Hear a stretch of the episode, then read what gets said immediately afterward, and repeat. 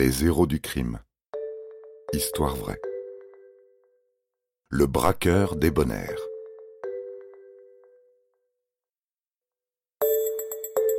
Vous êtes fasciné par les films de gangsters. Le Parrain, Les Affranchis, Scarface, Pulp Fiction n'ont plus de secret pour vous.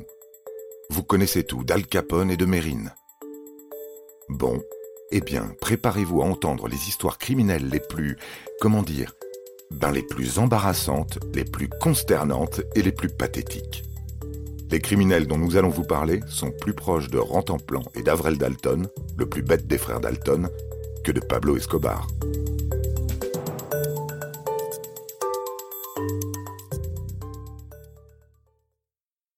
Prenez par exemple l'étonnante histoire qui est arrivée au commissariat de police d'Anchorage, en Alaska. Lorsqu'ils reçoivent dans la journée l'appel d'une banque du centre-ville, c'est rarement pour une bonne nouvelle. Et en effet, ce jour-là, le caissier de la First National Bank appelle calmement pour signaler qu'il vient d'être braqué par un malfaiteur. Et il précise au policier stupéfait Je vous conseille de ne pas trop tarder, le braqueur est toujours devant la banque au moment où je vous parle. Mais bon, s'il s'en va, ne vous inquiétez pas. J'ai son nom, son prénom, son numéro de téléphone et son adresse.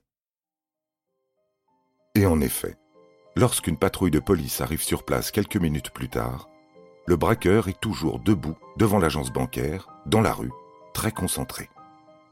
C'est à peine s'il fait attention aux policiers. En fait, Michael Gail Nash, c'est le nom du malfaiteur, est quelqu'un de très consciencieux. Il est tout occupé à compter ses billets devant la banque qu'il vient de braquer. Il y a très exactement 400 dollars. Michael Gail Nash est ravi. Il est bien entendu immédiatement arrêté par les policiers en uniforme. Et le caissier de la banque leur explique ce qu'il vient de se passer. Nash est entré dans la banque avec un grand sac à dos vers 16 heures. Il avait écrit un mot sur le verso d'une page de format A4 qu'il a tendu au caissier. C'est un hold-up, s'il vous plaît, mettez tout l'argent dans le sac. Que Dieu nous aide. L'agent de la banque a fait exactement ce que le braqueur lui a demandé mettant tout le fond de caisse, 400 malheureux dollars. Machinalement, il a retourné la feuille à 4. En fait, la note du braqueur a été griffonnée au dos d'un formulaire de demande pour un logement HLM. Sur ce document figuraient toutes les informations personnelles de Nash, son nom, sa date de naissance, son adresse notamment. Selon la police, aucune arme n'a été utilisée lors de cette attaque.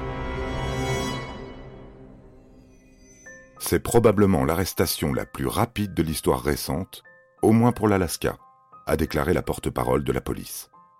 Entre le braquage de la banque et l'arrestation du criminel, il s'est écoulé environ quatre minutes. On peut difficilement faire plus vite. Nash a par la suite plaidé coupable pour le vol devant le tribunal.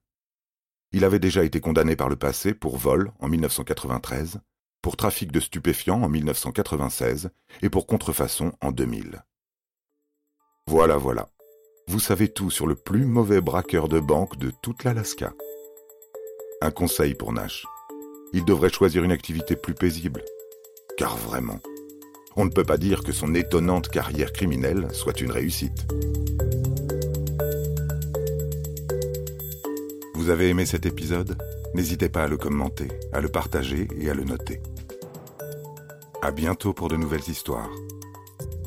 Studio Minuit créateur de podcasts addictifs.